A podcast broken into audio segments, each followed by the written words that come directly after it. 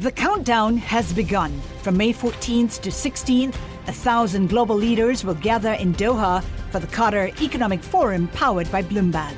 Join heads of state, influential ministers, and leading CEOs to make new connections, gain unique insights, and uncover valuable opportunities in one of the world's most rapidly rising regions. Request your invite for this exclusive event at QatarEconomicForum.com. Le entregamos todo lo que necesita saber para comenzar el día. Esto es Bloomberg Daybreak para los que escuchan en América Latina y el resto del mundo. Buenos días y bienvenidos a Bloomberg Daybreak América Latina. Es martes 30 de mayo de 2023. Soy Clara Hernández y estas son las noticias que marcan el día. Los traders impulsaron futuros y bonos del Tesoro después de que Joe Biden y Kevin McCarthy subieran la presión para aprobar un acuerdo de techo de deuda. Esta tarde tendrá lugar una audiencia del Comité de Reglas de la Cámara de Representantes, probablemente seguida de una votación mañana. Los estrategas de Goldman Sachs dijeron que es muy probable que el pacto sea aprobado por ambas cámaras el viernes o este fin de semana, aunque todavía existe un pequeño riesgo de que no. Los nuevos límites presupuestarios podrían reducir el gasto entre un 0,1 y un 0,2% del PIB en 2024 y 2025, según Goldman, lo que tendrá efectos muy modestos en el crecimiento dado el gran impulso al financiamiento aprobado el año pasado. Nos llegan señales contradictorias de China. Los resultados de dos encuestas sugirieron que el sector manufacturero mejoró o al menos se estabilizó en mayo en comparación con abril, pero al mismo tiempo los beneficios industriales se desplomaron en los primeros cuatro meses del año. La evolución de cinco materias primas muestra que el país todavía no se está recuperando tan rápido como muchos esperaban. El nuevo Banco de Desarrollo, que fue creado por el Grupo de Naciones BRICS, ampliará su membresía para aumentar su capital y contrarrestar la influencia de los bancos multilaterales dominados por Occidente. Uruguay es un miembro potencial. Mirando hacia América Latina, Itaú Unibanco recibió la aprobación final necesaria y procederá con su oferta pública para adquirir hasta la totalidad de las acciones en circulación de Itaú Chile Corp Banca por 8.500 pesos chilenos por acción. El Banrep de Colombia anunció cambios en las fechas de sus reuniones mensuales y comunicados de política monetaria.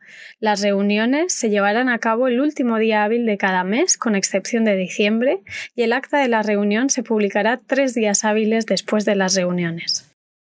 Hoy comienza en Brasilia una nueva cumbre de presidentes de la región convocada por el presidente de Brasil Luis Ignacio Lula da Silva y ayer el presidente de Venezuela, Nicolás Maduro, fue uno de los primeros en llegar al país y dar una conferencia de prensa.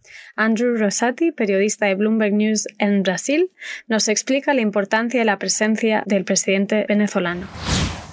Ese viaje es el primer viaje en el exterior para Maduro en siete meses. El líder venezolano casi, casi no sale porque eh, tiene tantas sanciones en contra de él por el gobierno de los Estados Unidos y mucha presión internacional todavía. Es interesante porque con los cambios políticos en América Latina, tanto con ah, Gustavo Petro en Colombia, Lula en Brasil, Boric en Chile, estamos viendo mucho más gobiernos dispuestos a hacer negocios y negociar con el gobierno.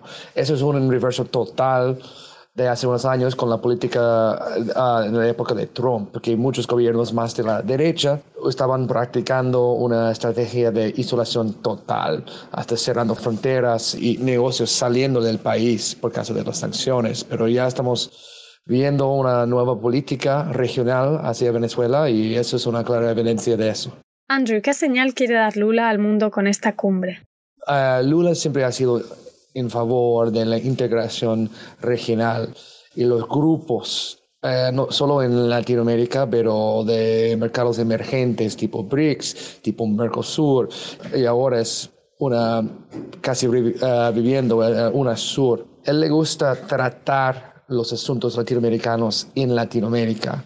Y con esta visita y este summit eh, está cada vez más mostrando que él no está de acuerdo con la política de los Estados Unidos y está criticando a ese tipo de sanciones y tanto el país contra el país de Venezuela y los eh, eh, políticos ya estos no no va a apoyar esos eh, la, la, manera que como su antecesor um, Jair Bolsonaro participó. Entonces es una manera más para Lula destacar y, y mostrar su visión de ese mundo multipolar, como se dicen aquí. Por último, noticias desde el espacio. La misión Shenzhou 16 de China despegó esta mañana desde un paraje remoto del desierto de Gobi para llevar a tres astronautas a la Estación Espacial China.